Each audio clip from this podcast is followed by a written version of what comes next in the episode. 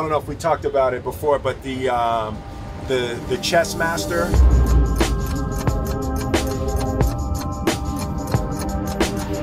So I was really hooked on chess. My father, uh, my father taught me how to play chess, and he taught me I was probably eight.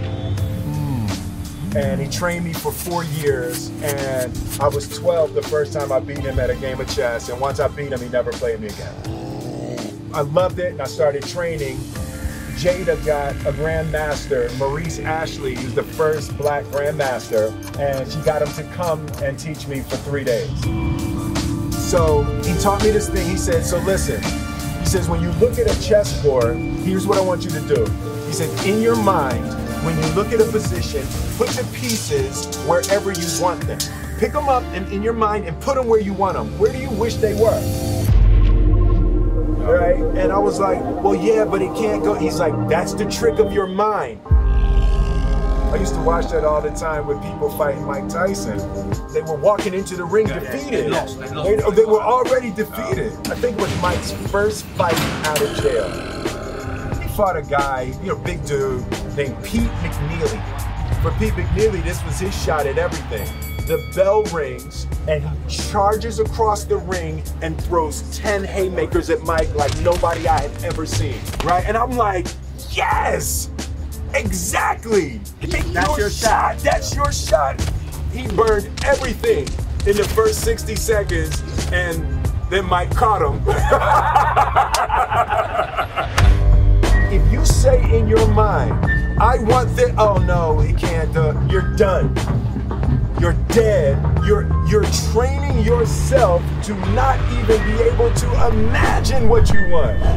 How are you stop it in your mind? In your mind has to be the wildest, freest place where you have everything you've ever dreamed. Jaden said a thing. Jaden ran up to me after the jump. And I'd never seen this look in his eyes. He said, Dad, I now understand the difference between me and you. You always have one more go. People get to their limit. And he said, when the helicopter took off, I was at my limit, right? He's like, I would have said, no, put it down. He said, but you had one more go. Your mental and emotional limits are way before your actual limit. So you always have to keep a stash of one more go. Your own mind stops you in places that the world is going to move out of your way. That's why I love the line in Pursuit of Happiness. Don't ever let somebody tell you you can't do something. Not even me. People can't do something themselves. They want to tell you you can't do it.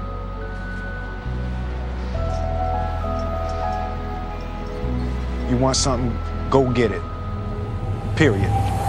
Put the pieces wherever you want them. Don't start by telling yourself what it can't be, what it can't. Let your mind go fully to the impossible dream of where they could be. Put them where you want them. And now, one move at a time, you work backwards to figure out how to get there, and it's way easier. Put the pieces where you want them. Right? I'm like, that shit, that is strong, man. That is strong.